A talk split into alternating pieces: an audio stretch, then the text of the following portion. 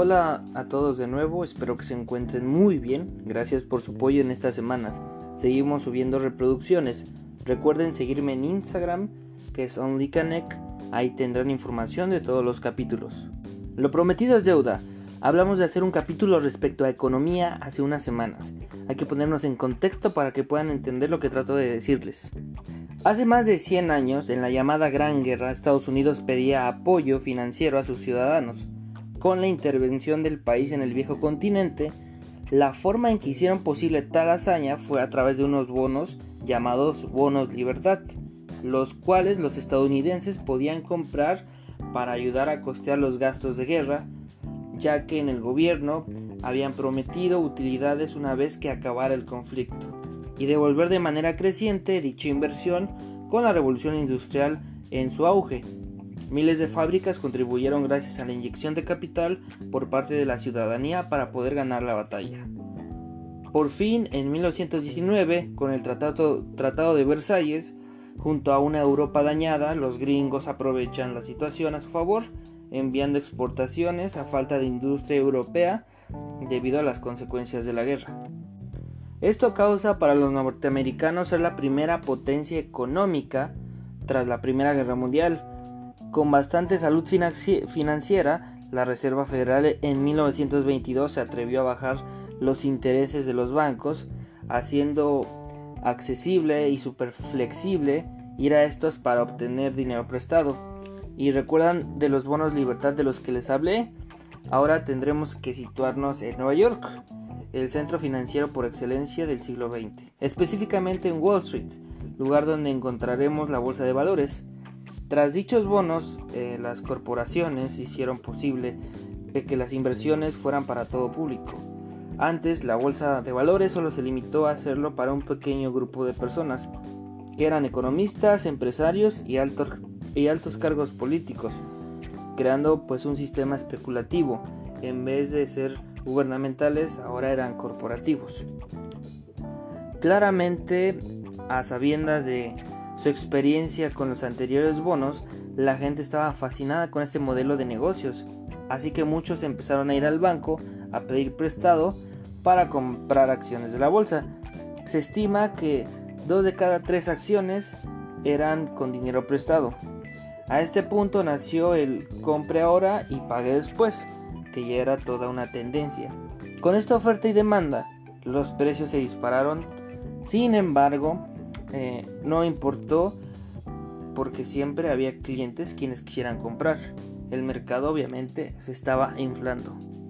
Todo esto fue el sueño americano, llamada a esta la época de los felices años 20, que es el nombre del podcast y los préstamos se disparaban, la tendencia continuaba, llegó a ser tan popular que el padre de algún día el presidente de los Estados Unidos de América dijo una famosa frase, si un limpiabota sabe tanto como yo de la bolsa de valores, tal vez sea tiempo que yo la deje.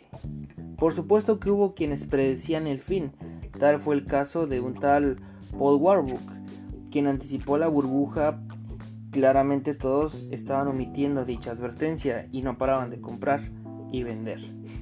Para el 23 de octubre de 1929, la bolsa había caído un 7% y solo se estaba presagiando lo inevitable.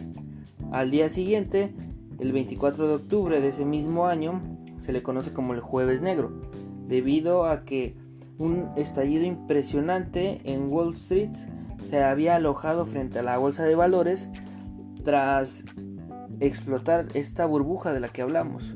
¿Qué es lo que pasó realmente? Subieron tanto las acciones a niveles realmente inmesurables, inalcanzables, que la gente realmente ya no tenía dinero para comprarlas. Ahora bien, todos querían vender acciones, pero nadie compraba. Y ahí es donde entró la, la desesperación y el llanto. Todo era un caos en ese momento. Personas gritando, se estima que 103 personas se arrojaron del edificio de la Bolsa de Valores y obviamente murieron. Y se habla de gritos, se habla de un estruendo en las calles enorme, o sea, un desmadre total. Y bueno, tras este día negro en, el, en la historia de los Estados Unidos, importantes empresarios como Rockefeller inyectaron algo de dinero para desmesurar un poco lo que había pasado en esa jornada.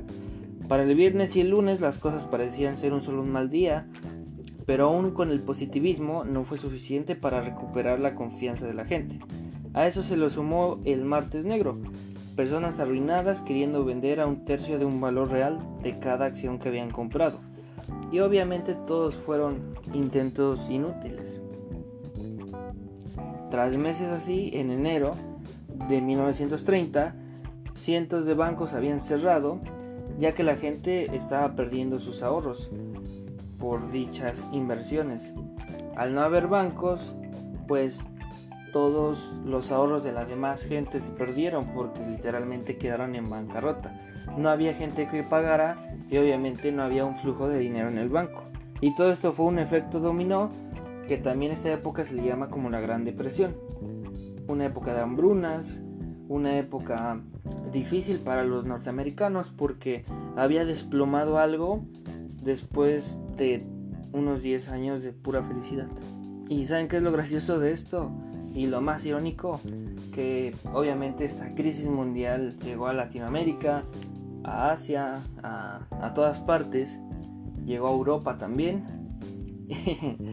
y es cagado porque esto fue uno de los factores para que Hitler se hiciera con el poder en Alemania y después estallara la guerra mundial. Wow, pero qué vaya historia, ¿no? Esto es algo que ocurrió al 100%, que pasó hace más de 100 años, prácticamente.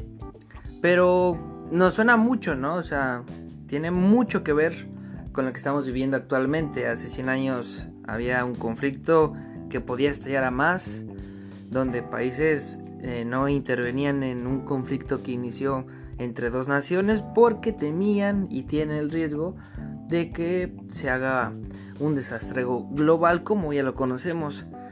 Y bueno, mercados especulativos, ¿verdad? Este, oferta y demanda. Eh, estamos hablando, no sé, de criptomonedas, NFTs. También les suena.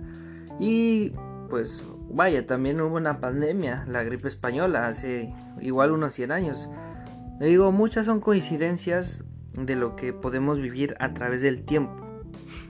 Y ahora yo creo que hay un problema eh, mucho más allá de lo que hemos podido controlar en, los, en las últimas décadas por lo menos, que es el cambio climático. Realmente estamos viviendo en una olla bajo presión donde podemos juntar todos los problemas, ir siguiendo o metiendo aún más problemas a esa olla de presión y solamente nos queda ver cómo puede llegar a estallar. No sé, la verdad es que realmente hay mucho que pensar de esto porque porque ya son indicadores de lo que podemos prever.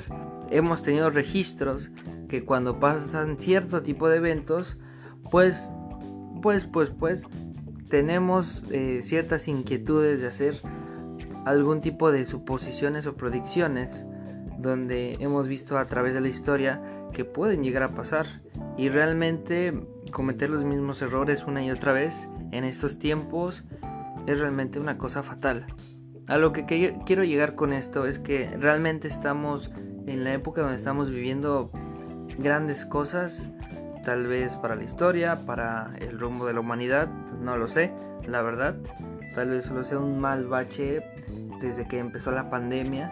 Obviamente ya existían algunos conflictos y todo, pero parece que hoy en día las noticias son un poquito más eh, frívolas, por así decirlo un poquito más frías, eh, arrojan la información, pero no del todo.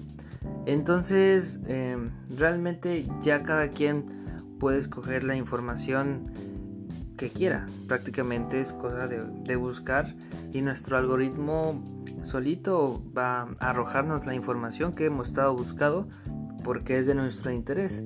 Al final de, de cuenta yo creo que cada quien vivimos en una burbuja perdón, perdón, independientemente de qué es lo que estemos viviendo o de qué es lo que está pasando en el mundo, cada quien tiene su burbuja, porque al final del día cada uno de nosotros almacena cierto tipo de información. La historia que les contaba al principio es tras varios conflictos que ocasionó otro conflicto que fue severo y hasta el momento ha sido el peor de toda la humanidad. Hablamos de la Segunda Guerra Mundial porque ha tenido consecuencias enormes, para bien y para mal. Entonces, ¿podemos estar preparados, preparados para otro gran cambio? Ahí es donde está la pregunta y donde entramos pues la cuestión de saber qué es lo que va a pasar porque la respuesta sería incertidumbre. No sabemos qué es lo que va a pasar.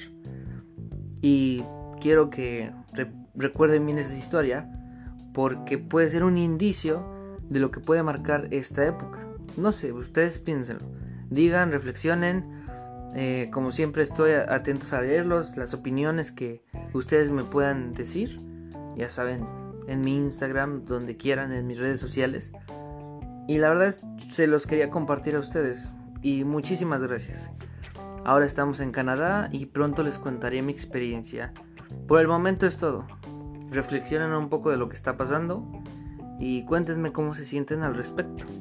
Saludos a todos.